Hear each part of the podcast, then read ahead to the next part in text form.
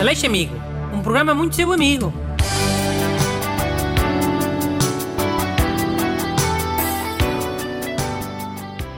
Bom dia e bem-vindo ao programa que tem sido muito vosso amigo. Todas as sextas-feiras a ser muito amigo dos ouvintes.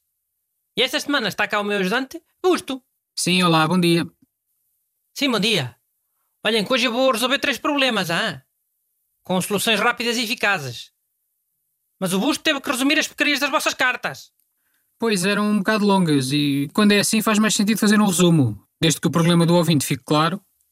Essa garotada também. Caraca, quando é para fazer trabalhos da escola, fazem meia dúzia de linhas. E aumentam o, o tamanho da letra e, e os espaços. Mas quando é para se queixar, é só textos gigantes. Parecem tese de licenciatura. Sim, mas vá, o, o primeiro ouvinte por acaso até mandou um mail mais curto. Pá, mas resume na mesma. Por causa de uns pagam os outros. Ok, hum, então. Boa tarde, Dr. Bruno. À noite fico sempre na dúvida se devo lavar os dentes ou não, porque por um lado trata-se de higiene oral, por outro não vou voltar a comer. O que devo fazer? Pedro Caetano. Ai, mas que rica lógica, oh Pedro Caetano. Também só tomas bem depois de sachar batatas? Ou acartar tijolos? Tá boa, hein? Não sei se percebi bem, mas acho que ele está a perguntar se Eu precisa. percebi o que é que ele perguntou. Perguntou se pode ser um porco.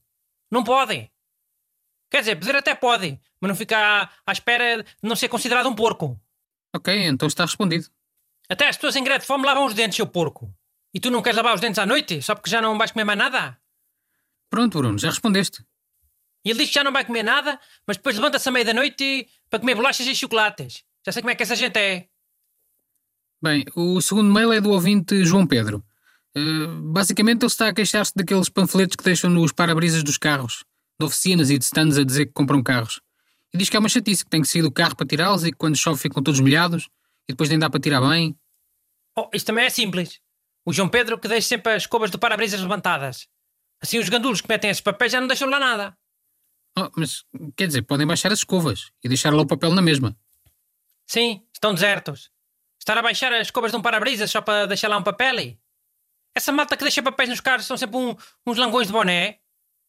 E por isso é que metem os papéis nos carros todos sem critério nenhum, sabias? Porque é despachar os papéis todos num instante. Para fumar cigarros para o jardim. Mas esse truque das escovas levantadas obrigou o dono do carro a baixar as escovas quando for para o carro. Pois obriga, e então? Não é melhor baixar as escovas do que tirar de lá um papel todo molhado? Todo em pasta? Ou todo seco no sol com caganitas de pássaro e tudo? Sim, está bem, melhor é. Mas olha que se não lhe apetecer levantar e baixar as escovas, também tem bom remédio. Vai a um silvado e corta um bocadito de uma silva. Naqueles tem muitos picos. E depois encaixa na escova. Entre a escova e o capô. Para a pessoa que deixa papéis se picar na silva. Sim. Vai lá deixar o papel e pica-se no pico da silva e já não deixa lá papel nenhum. O mais provável é aleijar-se e deixar o, voar os papéis todos. Mas isso não pode dar eh, problemas com a polícia? Ah, mas problemas de quê? Oh, estar a deixar espinhos nas escovas para picar as pessoas? Pá, primeiro, não é para picar as pessoas. É para picar o, esses gajos que deixam papéis nos para-brisas. E só pica se forem lá mexer.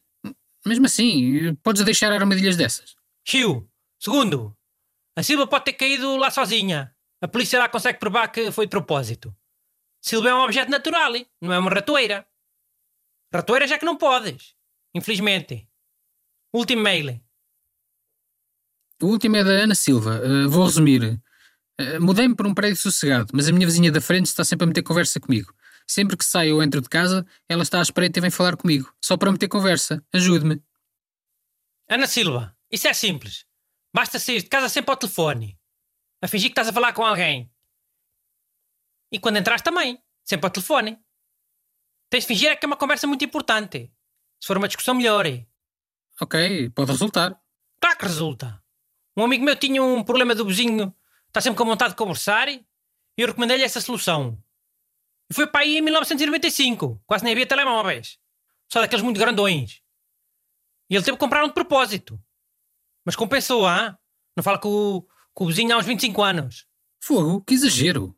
Exagera nada. Não fosse o truque do telefone, esse meu amigo andava a aturar o paleio do vizinho desde 1995.